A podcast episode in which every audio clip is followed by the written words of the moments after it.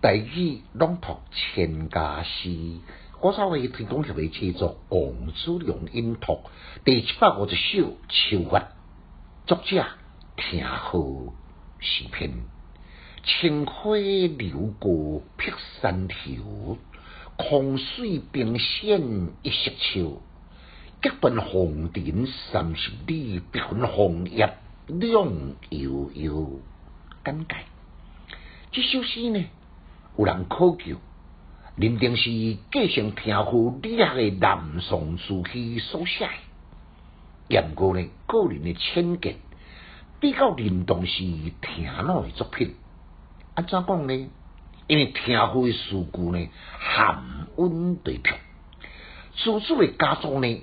比如我千提外行，加上这首甲顶首呢，敢若亲像双生囝，一体两面，心理不落的李亚演员。当然呢，我是文员，并不是专家，只是凭我直觉呢，提供我学者专家来做一个参考。清溪流过碧山头。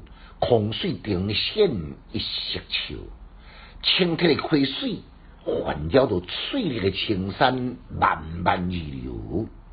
湛蓝的天空倒映伫水中呢，也咧融合成为一色。这两日的一色呢，用得非常的巧妙。完全敢像秋水共中天一色的含义。天空甲秋水。浑然一体，分不出倒一边是天，倒一边是水，俨然敢像一把超一个秋景图。隔断红尘三十里，片红叶两悠悠。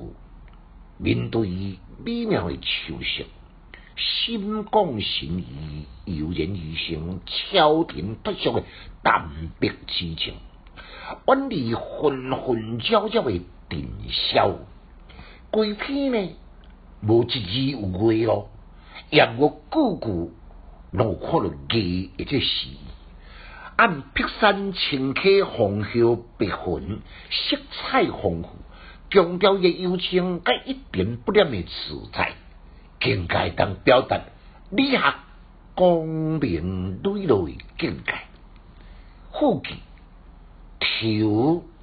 头头是读音，伊是下边写十一有韵，甲秋幽拢是同声韵呢。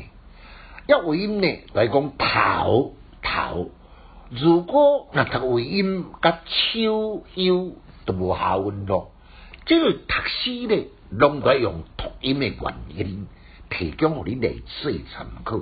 来，咱搁再来复诵一遍。清溪流过碧山头，空水定线一色秋。隔断红尘三十里，别分红叶两悠悠。请家师小研究，一丝讲强进修，读书快乐哦。